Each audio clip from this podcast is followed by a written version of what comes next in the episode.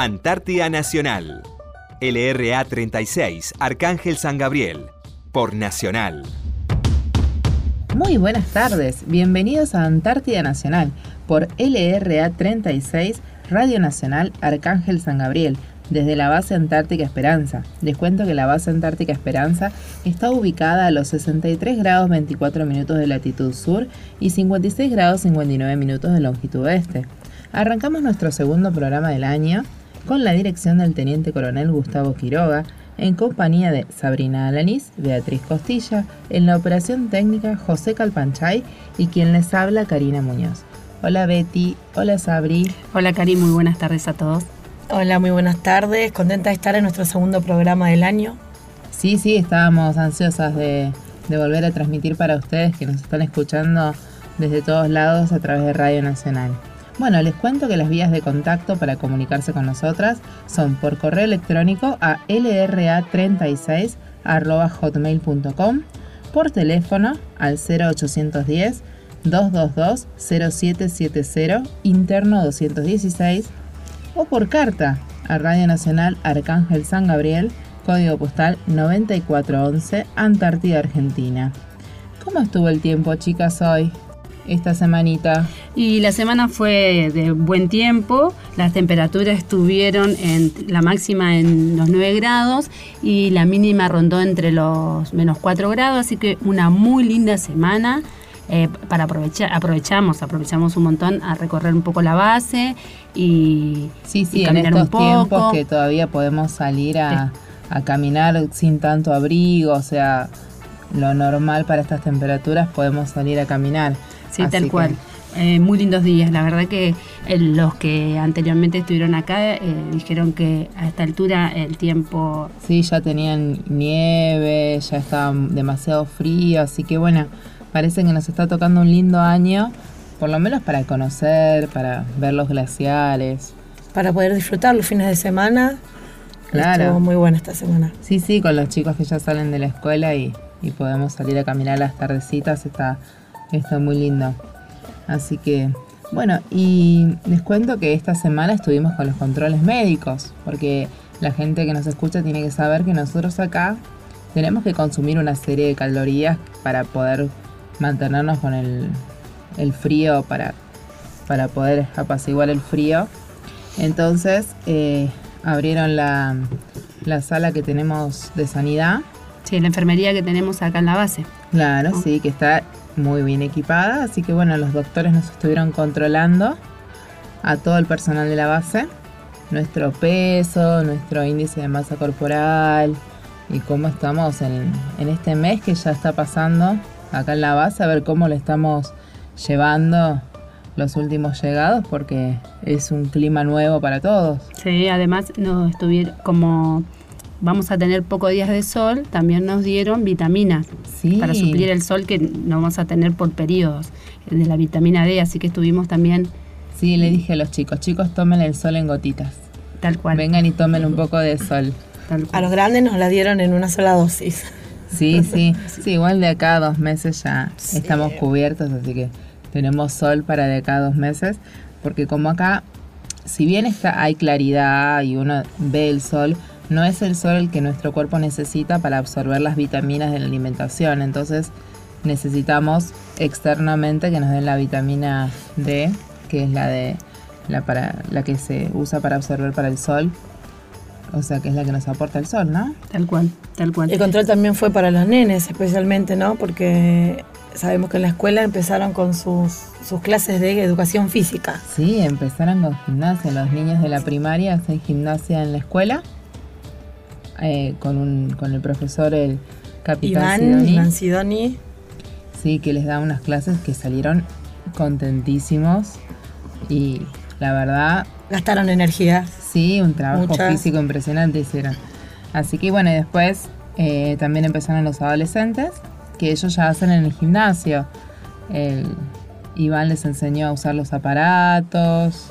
Les dio las ah, rutinas. Claro, la de precalentamiento, porque uno no puede entrar a un gimnasio y ponerse a hacer pesas o fuerza de brazos sin calentar antes. O sea, todos sabemos que antes de, de algo de, de algún ejercicio de fuerza, siempre el cuerpo tiene que hacer un precalentamiento para no dañar nuestros músculos también, ¿no? Claro. Y está bueno, ¿no? Eso de que los chicos sepan cómo usar cada máquina, porque Sí, eh, sabemos que tenemos que cuidar primeramente la integridad física en este lugar y, Y también la tenemos que cuidar lo que uno. tenemos, porque si las usan así nomás o si las golpean, las calibran mal y, y todo eso, también corremos el riesgo de que se rompan y, y tenemos que cuidar todos los, los materiales que nos dan acá para poder convivir y estar mejor en la base, ¿no? Y vamos a contarle a la gente un poco nuestra rutina diaria, ¿no?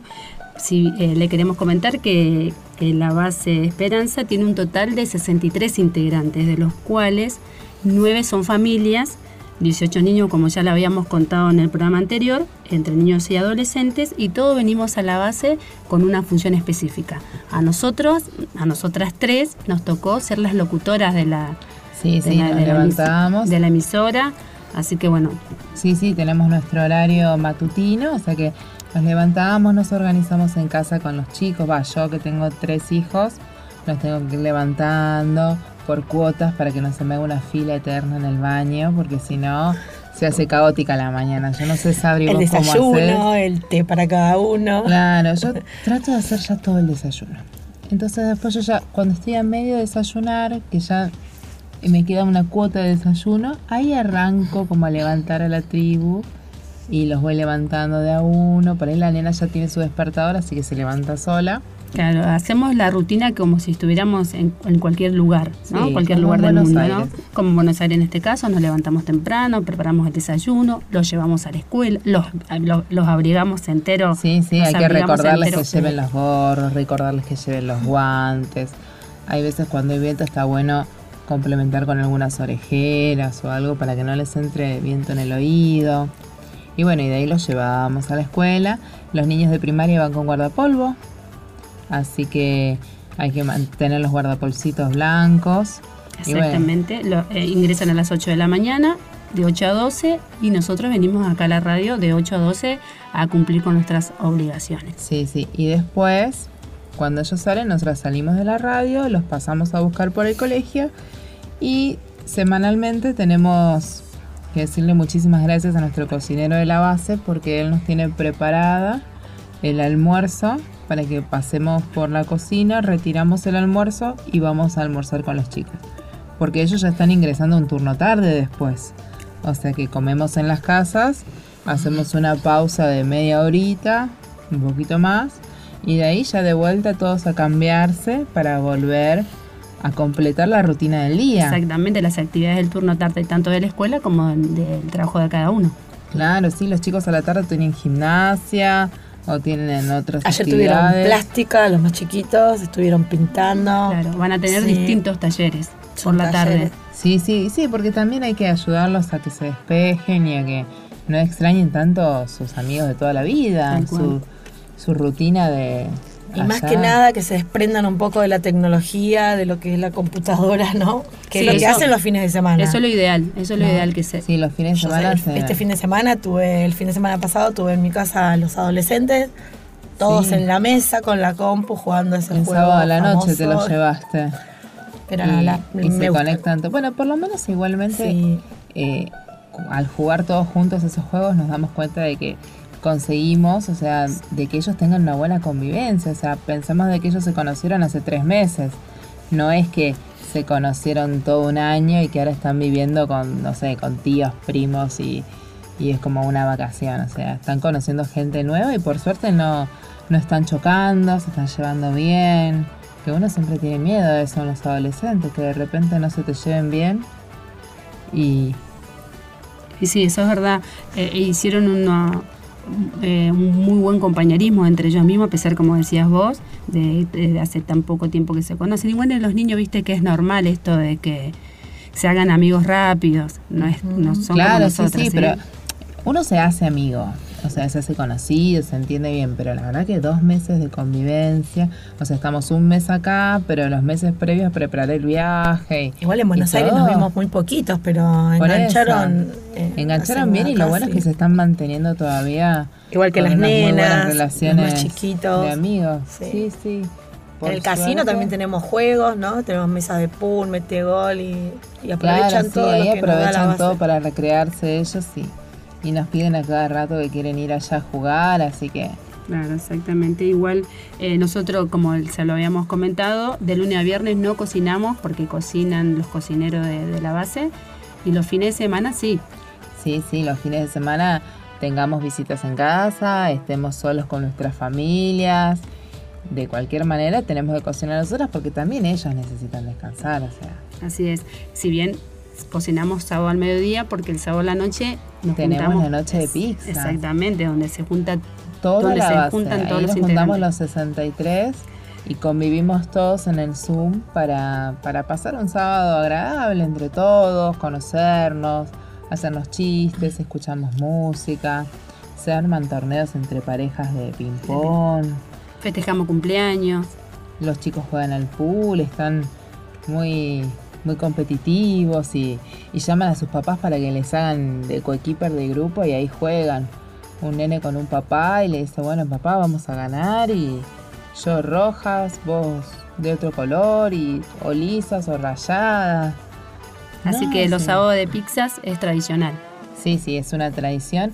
Y la verdad que están buenas esas tradiciones, porque así nos conocemos, eh, porque por ahí estamos toda la semana cada uno en su actividad, y la verdad es que no podemos conocer al otro con el que estamos viviendo acá y con el que vamos a compartir un año. Sí, la verdad que es, eso es una muy linda oportunidad para conocernos, tal cual. Y otra cosa importante que podemos contar de esta semana que pasó fue que tuvimos nuestro segundo programa de radio. Chicas, para nosotros muy importante. eso. Sí, transmitimos en vivo martes y jueves, así que ya vamos Muy por nuestra segunda transmisión en vivo por AM. Sí. Antártida Nacional. LRA 36, Arcángel San Gabriel. Por Nacional. Bueno, seguimos en nuestro programa Antártida Nacional por LRA 36 Radio Nacional. Y bueno, estuvimos, pens- o sea, estuvimos pensando esta semana, tomando conciencia, porque fue la Semana del Agua. Así Betty. es, Cari. El 22 de marzo fue el Día Mundial del Agua, fecha establecida por la Asamblea de Naciones Unidas en 1993 para que las comunidades del mundo tomen conciencia sobre la importancia de conservar y utilizar de manera adecuada este recurso natural. ¿no? Eh, cada año la, la Organización de Naciones Unidas establece un tema para el Día del Agua. Este año 2019 el tema fue no dejar a nadie atrás. ¿no? Este día eh, tenemos la oportunidad de aprender sobre los problemas relacionados con su carencia.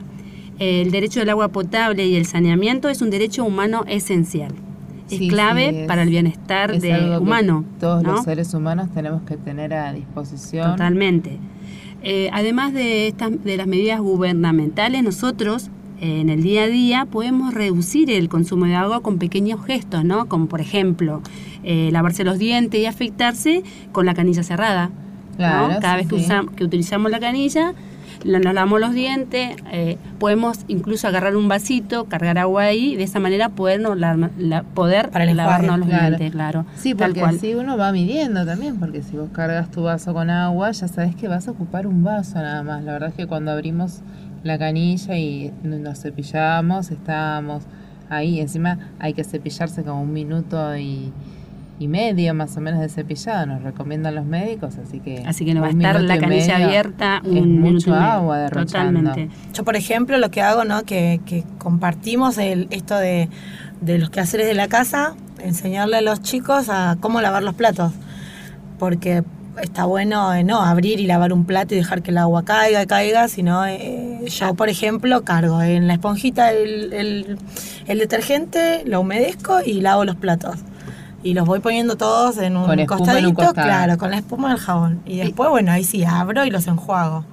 Pero El- bueno, hay muchas maneras, ¿no? Claro. Hay muchas maneras de y de concientizar a, a la gente, ¿no? Este el 22 de marzo es un día para que todo el mundo pueda entre entre todas las personas compartir los problemas relacionados que hay con el agua y poder tomar medidas para cambiar esta situación. Totalmente. Y la Antártida nos enseña hoy en día esto, ¿no? El, el cuidar el agua que es tan escasa acá. Sí, sí, nosotros acá en la Antártida tenemos un- una rutina de cuidado de agua que es muy específica es muy para todas las familias y para toda la gente que vive acá. Nos tenemos que duchar, tenemos un tiempo determinado para ducharnos también, porque no es que uno puede abrir la canilla y estar media hora en la ducha porque te relajás, porque te haces masajitos con el, con la ducha y no, hay que bañarse, ocupar el tiempo que uno está bajo el agua para ducharse y salir y cerrar la canilla y así vamos economizando agua para consumir menos. Sí, otro pequeño gesto que podríamos tener es eh, arreglar las canillas que gotean, ¿no? Sí, una claro. un- parece mínimo una gota, pero una gota, una gota hacen Durante litros. Una hora, un día entero, es- son litros y litros. Por ejemplo, yo eh, allá en Buenos Aires, que antes de venir agrandé un poquito mi casa, eh, fui a comprar el inodoro y viene con esa opción ahora de media descarga y de descarga entera. Es Sí, muy sí, bueno yo eso tengo que- uno de esos. Ah, no es sabía. muy bueno, sí, No tenés sabía. un, Sí, es un en el botón mismo botón. Eh, O sea, el dividido en dos. el es- o sea, es como los inodoros de antes, pero en vez de que antes era un solo botón, ahora partieron el botón en Claro. dos. Entonces cuando apretas la parte chiquitita del botón, te sale, Media descarga, medio tanque. claro, creo que son 15 litros nada más de agua. Y si no, te salen los 30 litros que están en la mochila. Totalmente. Una de las cosas que podemos, eh, después que nos vayamos de acá, llevar es esto de bañarse, como hacemos acá, bañarse, poner un balde y todo lo que caiga, Claro, todo el Sí, agua... Reutilizarlo. exactamente, todo lo que caiga en el balde, exactamente, la usamos para, para, para al inodoro, para limpiar el piso, ¿no? Sí, sí, Está porque una muy aparte buena es agua medida. de ducha, no es, no es un agua que estuvo con jabón como la, de la- la de lavar los platos, no la podemos volver a reciclar porque esa está con, con la comida, con el detergente y todo eso, pero la de la ducha tranquilamente podemos, el- lo que no, no te cae en el cuerpo te cae en el costado, en el baldecito, así Sí. que ahí se va juntando de a poco. Es una muy buena opción para llevarla, ¿no? Nosotros que allá no lo hacemos. No, no, ya la verdad que no tenemos tanto cuidado del agua, pero es bueno, siempre hay un buen momento para empezar. Y sí, de esta manera no solo vamos a ahorrar agua, sino también energía y dinero. ¿No? Claro, sí, aparte nos cuidamos el planeta para el futuro de nuestros pequeños. Bueno, y así como a modo informativo, les cuento algo que leí, que dice que a pesar de que la precipitación de la Antártida es comparable con las zonas más secas del mundo, porque sabemos que acá no llueve, No, no es normal No una lluvia, pero a partir de 2016 empezaron a haber esos episodio- episodios de lluvia. El continente blanco es un generador de hielo natural, contando con aproximadamente el 80% de agua dulce de todo el planeta, almacenada obviamente en forma de nieve o enormes claro, glaciares los glaciares, y los extensos icebergs. casquetes polares. Total, importante de cuidar la Antártida. Sí, Sí, para sí. el eso hay futuro. que ¿eh? cuidar mucho. Para el futuro de todos. Soy yo, el que siempre está esperando cuando vuelves. Si hace frío soy el que te da calor, al que abrazas cuando hacemos el amor. Ese soy yo, soy yo, el que siembra amaneceres en tu cuerpo. El que antes de dormir te come a besos. El que llena de canciones tu silencio.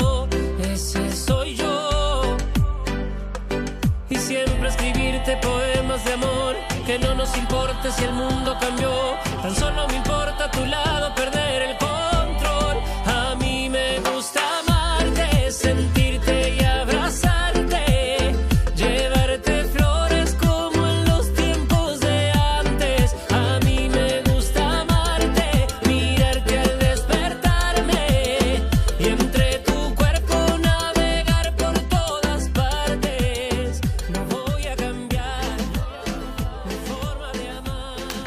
Nacional.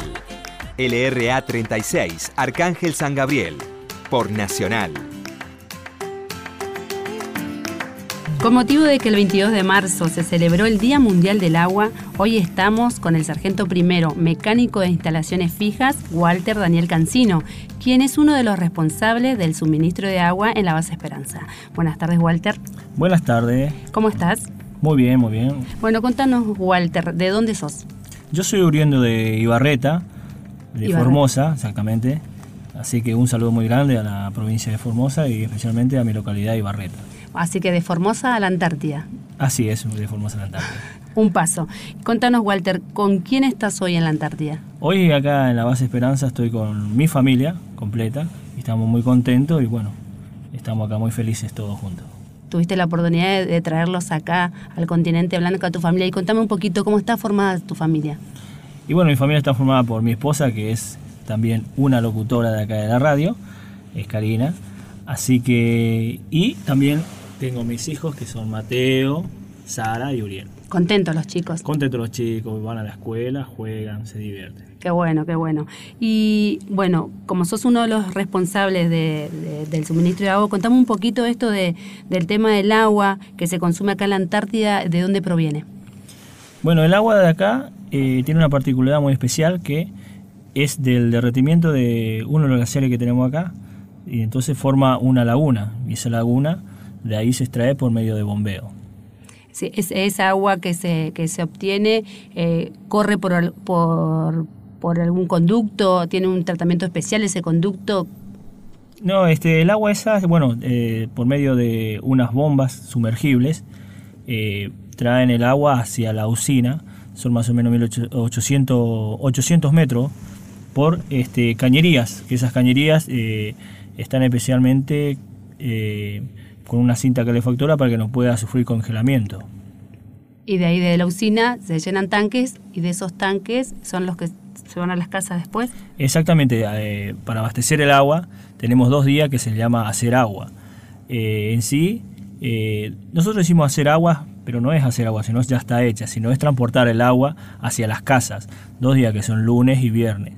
Y ese lapso que tienen, bueno, la- las casas ocupan el agua y bueno, y también es una forma de hacer agua en las casas y los integrantes es este el suministrar el agua a ellos mismos de, de no derrochar el agua. Ahí ya están haciendo agua, que yo soy el responsable, pero ellos también, Claro. todos son Claro, responsables de exacto. hacer agua. Acá aprendemos a cuidar el agua, algo tan importante, ¿no? Uh, muy importante y que cuesta, cuesta mucho. Sí, acá. que cuesta, exactamente. Cuesta un montón el agua, así que hay que cuidarla. Y acá una, una de las cosas importantes que hacemos es cuidar el agua. Reciclamos todo el tiempo.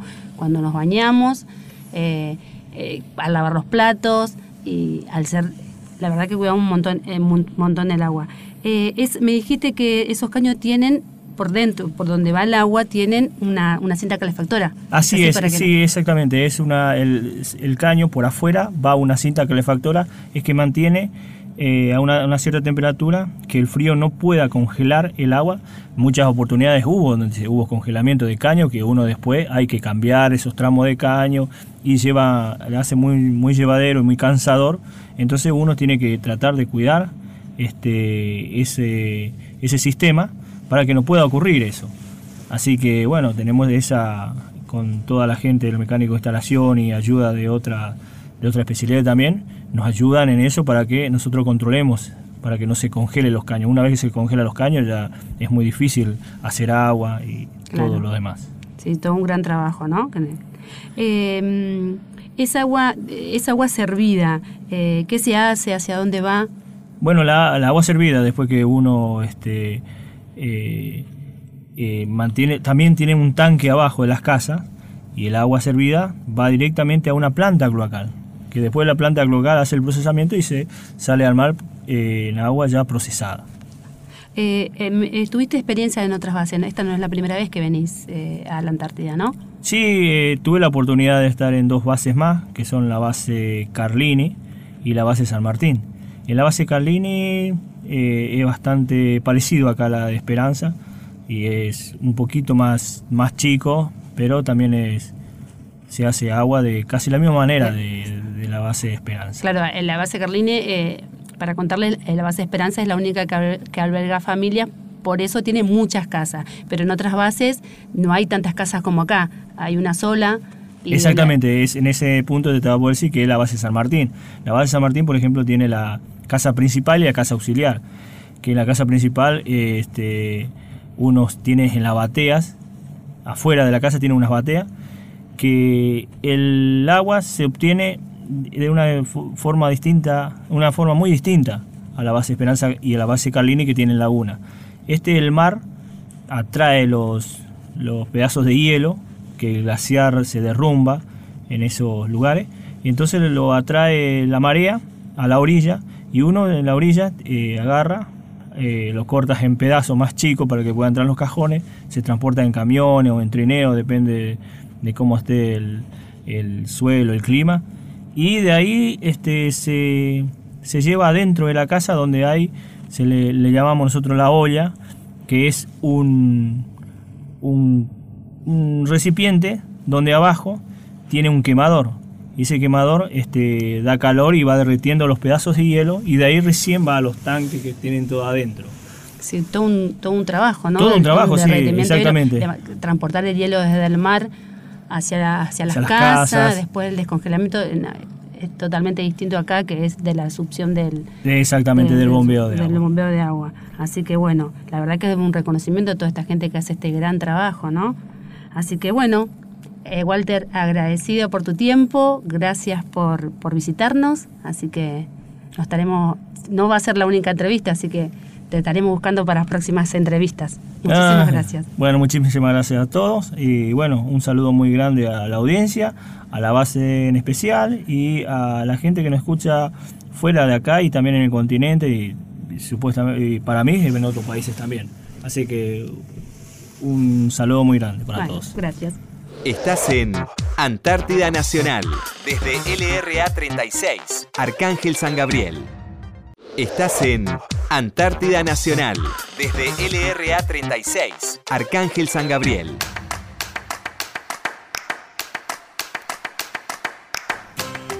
Continuamos con el programa Antártida Nacional por LRA 36 Radio Nacional Arcángel San Gabriel desde la base Antártica Esperanza. Les cuento que se pueden comunicar con nosotros por correo electrónico a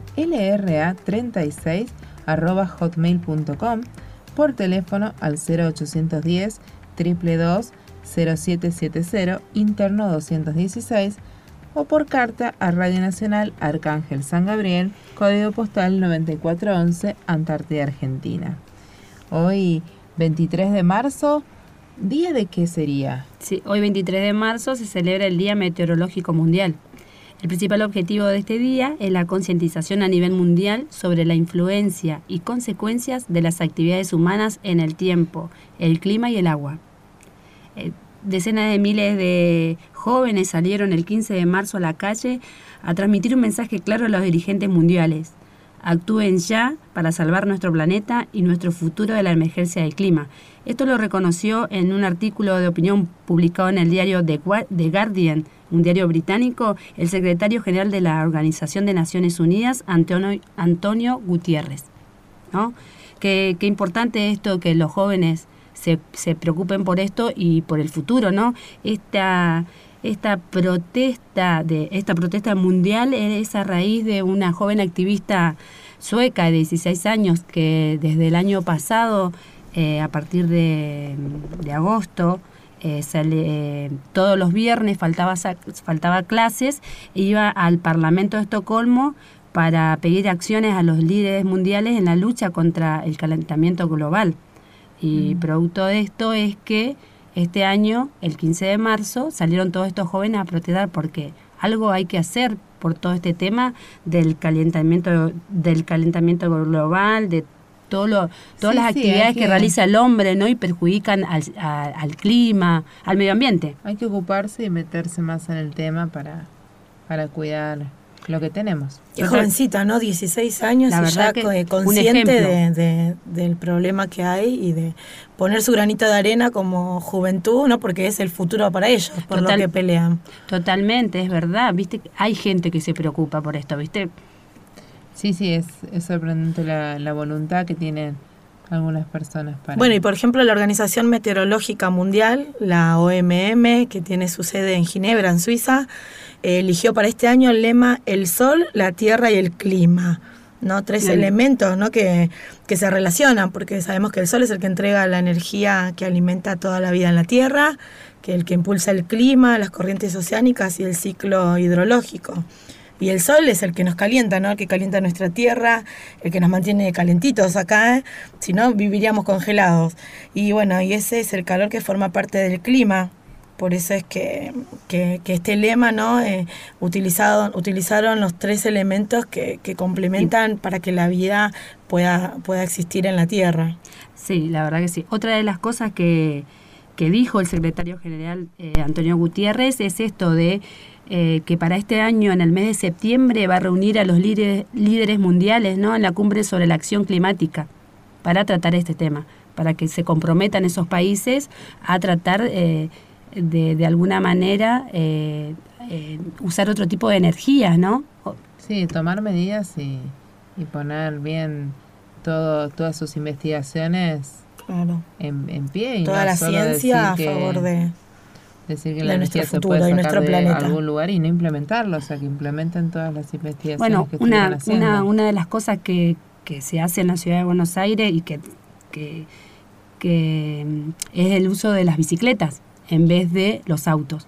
Sí, ¿no? sí, en, y hay en Córdoba también se alquilan las bicicletas para, para transitar por la ciudad, tanto de Córdoba, de Buenos Aires, y muchas provincias se están sumando al movimiento en bicicletas, así que está muy bueno eso. Sí, desde nuestra parte yo colaborar de alguna manera, ¿no? Y también eh, salir cuando todas estas organizaciones, cuando todos estos jóvenes salen a protestar, apoyar también nosotros, porque si bien en Buenos Aires hubo apoyo también frente al Congreso, pocos jóvenes, no, no masivo como en Londres, en, en Boston, pero sí salieron los jóvenes argentinos a sí, protestar en el que- Congreso, ¿no? Entonces también salir nosotros.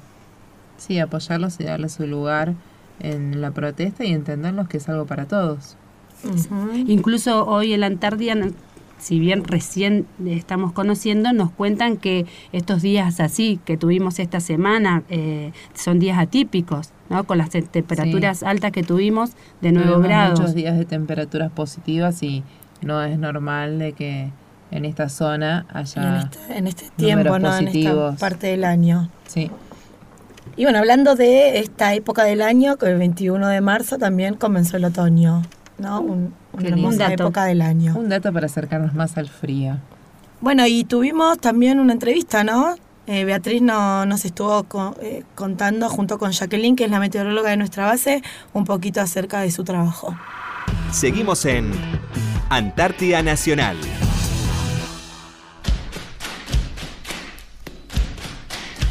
Hoy 23 de marzo se celebra el Día Meteorológico Mundial y por ese motivo hoy estamos con la cabo primero Jacqueline Rodríguez, quien es la observadora meteorológica de la base Esperanza. Buenas tardes Jackie. Buenas tardes, Beatriz, ¿cómo estás? ¿Todo bien Jackie acá? ¿Vos? Todo bien. Me alegro. Bueno, empezamos con las preguntitas de rigor, Jackie. ¿De dónde sos? Contanos. Soy de Córdoba Capital y hace seis años que estoy en Buenos Aires en la primera brigada aérea del Palomar. Eh, ¿Viniste de, de Córdoba a, a estudiar a Buenos Aires? Sí, directamente de Córdoba, ingresé a la Fuerza Aérea un año y después egresé y estoy ahí en la, en la base. ¿Y cuál es tu especialidad? ¿Cuál es el Nuestra título? especialidad es observador meteorológico de superficie. Ah, y eh, eso es una carrera de la Fuerza Aérea que se hace en cuánto tiempo? Bueno, yo ingresé un año a la Fuerza Aérea eh, con la especialidad de meteorología, que dentro de, de la Fuerza se llama meteorología, y después hice un curso de un año más para el servicio meteorológico, quien me otorgó el título de observadora meteorológica de superficie. Ah, mira qué lindo. ¿Y en qué consiste el, el, el trabajo del, me- del observador meteorológico? Bueno, nosotros como observadores eh, eh, tomamos datos del momento actual, eh, donde tomamos eh, temperatura del termómetro seco, es decir, del aire, del termómetro húmedo para poder sacar la humedad. Eh, tomamos máximas, mínimas, se registran eh, también las temperaturas dentro de un termógrafo. Eh, observamos el estado nuboso y la visibilidad. Y esto de venir a la Antártida, de conocer la Antártida, ¿cuándo surgió? Previo a la, a la entrada a la Fuerza Aérea, ¿ya sabías que había, que había estas misiones a la Antártida, estas, estas experiencias? Sí, eh, cuando ingresé a la Fuerza Aérea sabía que meteorología era la que hacía una comisión de un año eh, y también por ese motivo también es que ingresé porque me gustaba, para mí era un sueño llegar a la Antártida y bueno, se fue dando solo, no me lo esperaba tampoco Eh, yo, si bien hace seis años que ingresé a la fuerza, estoy ejerciendo la especialidad hace cuatro y, y nunca me lo esperé. Siempre estuve ahí en Buenos Aires y cuando salió la oportunidad de inscribirme, me inscribí, Es aproveché. Es muy difícil el... Es difícil porque somos muchos meteorólogos, Ah. muchos observadores en la Argentina que se anotan para ir. Y, y la verdad que fue sorprendente, fue todo un proceso en ese año para poder llegar y bueno, y se me cumplió. Buenísimo. Así que un sueño cumplido. Sí, sí, totalmente. Y el venir acá, el, te preparaste mucho para venir acá, a, a la Antártida, hiciste el curso el curso de técnica polar. Sí, Dos, ¿no? Sí, sí. Fue muy... son muy- Sí, fue todo un, un proceso largo desde junio que empezó la selección desde el servicio meteorológico, eh, entrevistas, psicofísicos, exámenes sobre la especialidad también y ahí fuimos, fue como un filtro, digamos, y después de ahí, bueno, un curso en hidrografía naval junto con la, con, la naval que nos dio un curso de glaciología marítima para observar el hielo del mar y poder mandar eh, también un mensaje que se hace para, eh, para ellos, para saber cómo está el estado del mar. Eso fue algo nuevo también, porque yo la verdad que no sabía nada y bueno, con el curso eh, aprendí algo nuevo. Y después el curso que hicimos junto a ustedes de ejército, eh, de la técnica polar, que también fue un mes, eh, también algo nuevo porque nunca había hecho nada de eso. Eh, en el Linda estar en el experiencia. frío, sí, todo nuevo. Y, y bueno, y después eh, me quedó un curso más que el de Observador Meteorológico Antártico, donde vemos todo lo que es respecto a nuestra especialidad, pero en la Antártida. Cómo se, se envían eh, mensajes. Nosotros codificamos el, el estado del tiempo a través de un mensaje que es todo numérico. Ah. Se envía todo por número. Eh, y en, en este caso, como es en la Antártida, es distinto el mensaje porque tiene otros grupos donde se mandan el estado del mar, se manda el estado del Claro, suelo. esa, es la actividad que realizás acá Claro, lo todos que los días. Nada que ver a lo que es en Argentina, Claro. digamos, que es otro clima. Ah, y contamos cómo es un día de tu trabajo acá, cómo, cómo medís el- la superficie, lo medís cada tres horas. Sí. A ver, contanos un poquito Bueno, nosotros acá en la Antártida somos dos observadores meteorológicos y la estación es H24, es decir, está eh, en funcionamiento las 24 horas. Hacemos nosotros eh, turnos de 12 horas y eh, tomamos los datos cada 3 horas, a no ser que eh, Marambio solicite eh, observaciones horarias por algún tema Claro. de algún vuelo. Vos tomás los datos y eso, en- todos esos datos que recabás de la Sí, superficie, sí. siempre de la superficie, lo Sí, mandás. A la base a la, base, Marambio. sí, quien es el centro meteorológico de, de la Antártida, digamos. Ah. Y de ahí Eh, sale el- el ellos, clip. sí, ellos ahí hacen, elaboran el pronóstico porque ahí están los pronosticadores y también hay observadores meteorológicos. Pero nuestra información sí se envía al servicio meteorológico y también al centro meteorológico Marambio. Ah, eh, le contamos a la gente que nosotros acá en la base Esperanza tenemos una pista de aterrizaje, donde también cumplís, cumplís una función, ¿no? Cada Sí, vez que, que quiere aterrizar el helicóptero o el twin, que se dice, vos subís a, también a, me- a medir la superficie, ¿qué haces ahí? Sí, eso también fue nuevo. También tuvimos un, una nos enseñaron también cómo se cómo teníamos que actuar, cómo se cómo se tenía que Señalizar, por Sí, así decirlo, ¿no? señalizar, dónde va, que- dónde sí. va a parar el helicóptero. Sí, sí. Algo así, haces. Eh, sí, sí, hicimos todo eso. Eh, me tocó subir por primera vez y es más, nosotros tenemos que subir de a uno, no podemos subir los dos observadores. Un Ah. observador se queda en superficie y el otro observador sube al glaciar. Pero se queda en la superficie por el motivo que vos le pasás a los Eh, datos sí, eh, al nos que está acá. comunicamos por radio Ah. Eh, y también porque él está cumpliendo función de turno acá abajo. Claro, porque la pista de la pista de aterrizaje está sobre un glaciar. Sobre el glaciar, sí. Por eso uno sube Sí, al sí. glaciar, el otro se queda a recibir los datos y pasarlo Sí, a, arriba.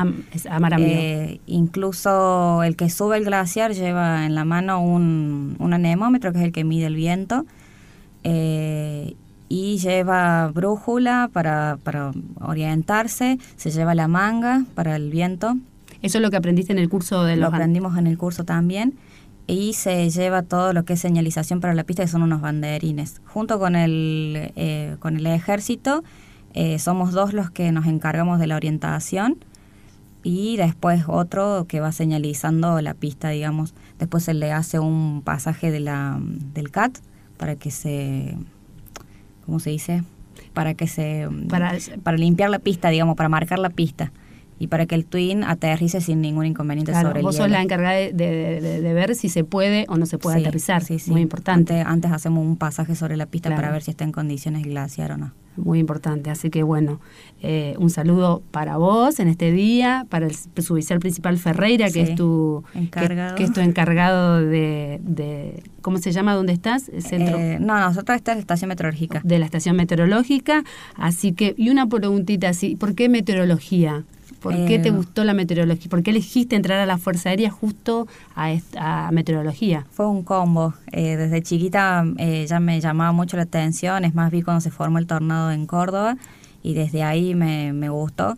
Eh, pasaron los años y como estoy cerca del área militar que es Córdoba, eh, tenía ese fanatismo por, por los militares, por la fuerza, así que eh, averigüé y me enteré que estaba meteorología y, y me, me inscribí sola, Ah. decidí inscribirme, me fui y, y salió Quería- todo como esperaba.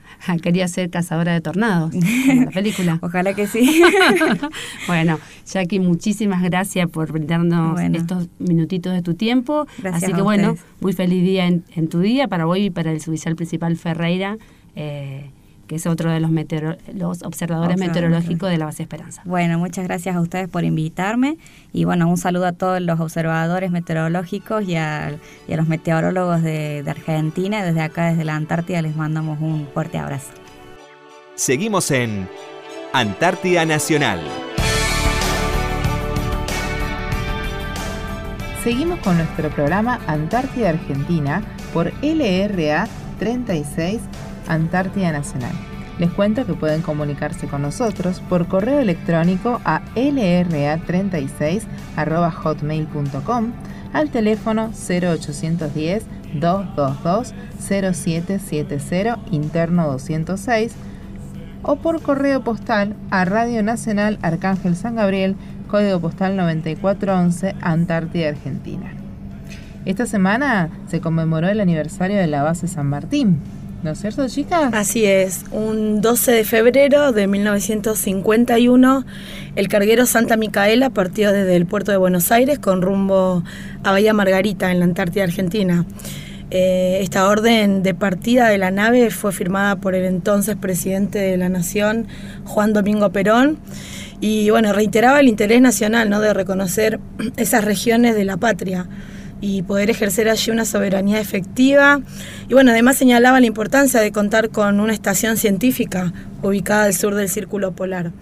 Así que para instalar la base se eligió un islote que se encuentra cerca de la bahía y es el islote llamado eh, Barry en la península antártica. Así que bueno, por fin eh, la base San Martín fue creada el 21 de marzo de 1951 por el entonces coronel Hernán Pujato, que era el jefe de esta dotación, ¿no? que salió con esa misión. Eh, es la primera base científica continental argentina y en ese momento la más austral del mundo. Así que a partir del, del 21 de marzo se cuenta que en, en 1976 se la llamó Base de Ejército General San Martín, hasta que en la década del 90 su nombre fue modificado y bueno, pasó a llamarse como ahora Base Antártica San Martín. Es una base permanente y es habitada anualmente ¿no? por alrededor de 20 personas. Sí, ¿no? Es unas vei- 20 personas que, que van haciendo sus relevos por año y todos juntos en grupo, con sus cosas y con todo el abastecimiento que van a necesitar en el año, eh, se trasladan en el rompehielos Arminent Irizar, eh, se hace más o menos en estas fechas por el tema de- del deshielo, que porque es muy difícil llegar a esa zona, ya que está un poco eh, no está bien en la, no está tan en la costa como base Esperanza. Entonces, cuando se empiezan a congelar los hielos, ya se hace impenetrable, el- se llena de icebergs y se hace impenetrable Claro, la está zona. rodeada, ese, ese islote está rodeado por el mar. Claro, sí, se empieza a llenar, entonces se hace como muy lejos la, donde está la base hasta donde pueda llegar cualquier otro barco. Entonces se hace en esta época con el almirante Irizar. Claro, otra característica de, de esta base es los fuertes vientos, los fuertes vientos que tiene, que corren por ahí, son vientos de 200 kilómetros por hora, así que Muy y, fuertes. muy y ahí hacen que la sensación térmica baje. Así que No sé ustedes, espero que no se me salga un sombrero con ese viento porque lo voy a agarrar. Viene para Eh, acá, acá. vamos. Sí, Sí, la mándenmelo de esperanza. Sí, La temperatura es muy variable, así que tenemos temperatura en el invierno de menos 37 grados y en verano de los 8 grados. Y más o menos, no sé si vamos a estar como No, por con acá. los positivos ¿no? estamos parecidas, las dos bases. Y también el mar se congela desde los meses de junio a noviembre. Es por eso que, como decía vos, sí, Cari, no, es- es los relevos son en, en, en el verano nuestro. Sí, sí, sí. Aparte igualmente cuentan con todo su, su sistema sanitario por cualquier eventualidad para poder suscitar la- los problemas que vayan a tener ahí mismo en la base, justamente porque se sabe que, que no se puede evacuar ni, ni hacer emergencias en, en esa zona en ese- y menos en esa fecha. Sí, o, eh, otra característica, bueno, es como acá también más o menos, ¿no? Que la flora es escasa y está representada por musgos y líquenes. Al igual que la fauna, también se encuentran mm, las focas de Weddell, los pingüinos de Adelia, que ya lo conocemos, Sí. y también dice algunas ballenas. Y aves como las escúas, las gaviotas. Las escubas, hoy por fin conocí un, un escuba. ¿Y? Ahí Ah. cuando, cuando salíamos ¿Qué ¿Qué te es? de casa, me dio miedo. ¿Qué? ¿Pero Son qué muy es? grandes. Es un pájaro. Es un pájaro. Lo vi, le vi así como el lomo de atrás Es y estaba ahí pájaro, atento, quietito y miraba a los pingüinitos. para nosotras que somos de Buenos Aires, más que un pájaro parece un cóndor. eso. Sí, bueno. Es, ponele es sí un- gigante, o sea, acostumbrada a la paloma de 25 de mayo. Y a las Ah. palomas de acá, las, las antárticas, que son bien blancas y bonitas, se te acercan y te miran. Claro, no, ese, el, el animalito este es No, grande sí. y tiene esa mirada de, Sí, estaba esperando algo, estoy sí, segura. se te cae la vianda, te la saco. Encima estaba frente a... Estaban donde teníamos que ir a retirar la comida hoy. Ah, no, no tuve la oportunidad de conocer todavía. Qué no sé. suerte que tuviste. Hoy no fui a retirar la comida, eso. Y otra, otra cosa importante que tiene esto de la creación de la, de la base San Martín es que el perro polar antártico argentino inicia sus actividades en el año mil- 1951 con la creación de esta base. Qué lindo ¿No? hubiera sido, ¿no? Conocerlos acá y estar con los perros. A esos perros, sí. Sí. Aparte, hermosos y muy. Eran como. Tenían un instinto eh, que se hizo notorio en, en uno que es una leyenda. ¿Cómo se llamaba, Poncho. Poncho, el perro de la leyenda. Dicen que Poncho tenía como un sexto sentido y cuando descubría grietas y el grupo de hombres humanos que, que continuaban, o sea, que lo seguían a él en, en lo que eran las expediciones, él le- les avisaba de alguna manera y para que ellos se den cuenta de que había una grieta y de que no avanzar más porque se iban a caer en la grieta. Mirá vos. Así que Bueno, pero ya no los tenemos. No, ya lo No. ten- no, no lo tenemos más que por disposición del Comité Científico de, de Investigaciones Antárticas, los países que tenían perros en la base debieron retirarlos durante las campañas antárticas 1991 y 1993. Así que en el año 1991 eh, la base San Martín evacuó a los 22 perros que tenían y fueron entregados al destacamento de Gendarmería Nacional de la localidad de Puente del Inca eh, en la provincia de Mendoza. Y los últimos 13 perros que, que quedaban, que estaban en la base Esperanza, eh, en el año 1993 también fueron entregados a Gendarmería, pero esta vez en la localidad de Ushuaia, en la provincia de Tierra del Fuego. Chicas, les corto un minutito. Acá me está haciendo acordar José que Poncho también participó en un rescate. Hubo un accidente en una avioneta en la Antártida y, Poncho guió a todo el grupo de rescatistas y encontraron a toda la gente del, del avión, de la avioneta esta, viva. Así que por suerte fue una historia con final feliz porque él participó del rescate y fue uno de los prioritarios en encontrar a todas esas personas. Así que bravo por Poncho que pudo, pudo rescatar O sea, se al- al ganó su nombre plasmado en una de las instalaciones de, de nuestra base. Sí, ¿no? Porque sí. el incinerador de acá de Base Esperanza se Tiene- llama lleva su Poncho, nombre. Lleva su nombre. Sí, eh, la característica de estos perros eh, se caracterizaban por su belleza y prestancia.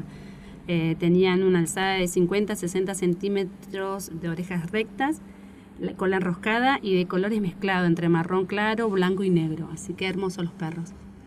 Bueno, y también tenemos que saludar a nuestros compañeros de la base, que son sanmartinianos, porque en otras, en otras oportunidades han podido invernar en la base San Martín, así que nuestros saludos para el capitán Mauro Hein, Henning, para el suboficial principal Miguel Ferreira, para el sargento ayudante Daniel Osuna y para el sargento primero Walter Cancino. Así que muchos saludos para ellos y nuestro Feliz día, ¿no? reconocimiento. Deben llevar en sí. su corazón a base San Martín. Sí, sí, sí, seguro. Sí, sí. Bueno, y como para cerrar el temita este, ¿no? De, de- del aniversario, eh, les cuento que eh, en 2004 fueron depositados en el vecino islote Bárbara los restos del fundador de la base. eh, que en ese momento era el coronel Hernán Pujato, ¿no? Y al momento de su muerte era general. Y bueno, fue uno de los grandes precursores, ¿no? De impulsar la idea que la Antártida fuera habitada por familias, como sucede hoy en, en la actualidad, ¿no? En nuestra base. Y bueno, gracias a esa insistencia, estamos hoy nosotras acá con nuestra Muchas familia. gracias al general Así porque que sus restos, sus cenizas están en, en un islote vecino al de San Martín.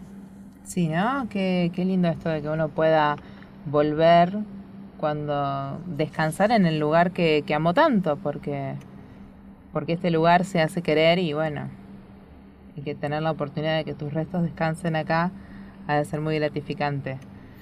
Y tenemos unas preguntas de gente que nos mandó por email. La gente quiere saber cuánta, cuántas personas viven acá en la base. Eh, ya lo habíamos comentado, ¿no? Al Sí. principio del programa. En Se los total, recordamos. Sí, me los recordamos. La, la base de Esperanza cuenta con 63 integrantes, de ellos 18 niños, eh, 9 familias. eh, así que eso hace un total de 63, Sí, de 63 tenemos- personas. Tenemos un bebé que va a cumplir un año acá, va a aprender a caminar, va a tener un montón de tías y un montón de casas vecinas para pasear. Así que vamos a hacer un gran cumpleaños de año. Tenemos una adolescente que cumple 18 años acá también, así que ya se convierte todo en una Ya iniciamos adulta. los preparativos. Ah, estamos a full con la fiesta. Bueno, inviten. Así comemos torta. Sí, sí, para Las todos. casas vecinas. Bueno, y también, bueno, ¿cuántos niños? Sí, lo contestamos recién, son muchos adolescentes, muchos niños, mucha actividad tenemos acá en la base, así que la escuela está todo el tiempo activa con los chicos recreándolos, educándolos, con la gimnasia, con los pasatiempos. Bueno, ¿y cómo nos divertimos acá? ¿Qué hacemos para divertirnos? En la base, dice la gente. Yo particularmente veo películas. Nosotros tenemos un, un sistema tipo Netflix. Ah, el Netflix Antártico El tenemos. Netflix Antártico, exactamente. Así que de ahí miramos películas. Claro, porque no tenemos tanta conexión para conectarnos al Netflix que todos tienen en, en Argentina o en el mundo. Así que de- tenemos nuestra aplicación que bueno, que ahí solidariamente nos van cargando películas que todos podemos compartir e ir viéndolas en el transcurso del año, ¿no? Sí, bueno, después tenemos lugares cerrados, ¿no? Como el gimnasio, que Ay, ya se ese no te lo los conozco todavía. Primero que empiecen los adolescentes y después nos cuenten. Eh, también tenemos eh, el- Bueno, en tenemos el en el casino, Zoom. ¿no? Nuestro casino. Sí, ahí en el, en el casino tenemos la mesa de ping-pong, que he visto grandes competencias familiares en Sí, esas Después en los mesas. sábados de pizza de noche. que juegan al pool los niños, están, están hechos todos unos jugadores. Les gustó esto de, de voz rayada, yo lisas, los números, así que están muy entusiasmados con el pool. Así es. Y bueno, esperamos más eh, preguntas, cartas, fotos, todos los que quieran enviarnos. ¿Me podrías repetir? Sí, pues repetimos nuestra vía de contacto. Sí. Eh, contacto. Nos pueden ubicar en el lra36 en el 0810 222 0770 interno 216 o por correo postal a Radio Nacional Arcángel San Gabriel, código postal 9411, Antártida, Argentina. Así que bueno, Sabri, ha sido un placer compartir este sábado contigo. Igualmente, yo quiero mandar un saludito, aprovecho el programa de hoy para mandar un saludo a mi sobrino Luca, que está cumpliendo 11 años, y a mi hermano, que fue papá de su segunda hija, Ámbar, así que muchos saludos para ellos. Se te agranda la familia. Sí. Yo también voy a aprovechar para mandar un saludo a mi sobrina se me fue el nombre. Ya va a venir, ya va a venir. Son muchos. Eh, Martina, que está cumpliendo dos añitos, así que un besito grande. Bueno, y un beso para mi concuñada Cintia que esta semana estuvo cumpliendo años. Así que bueno, llegamos al final de este programa. Nos volveremos a reencontrar el próximo sábado de 14 a 15 horas por AM 870.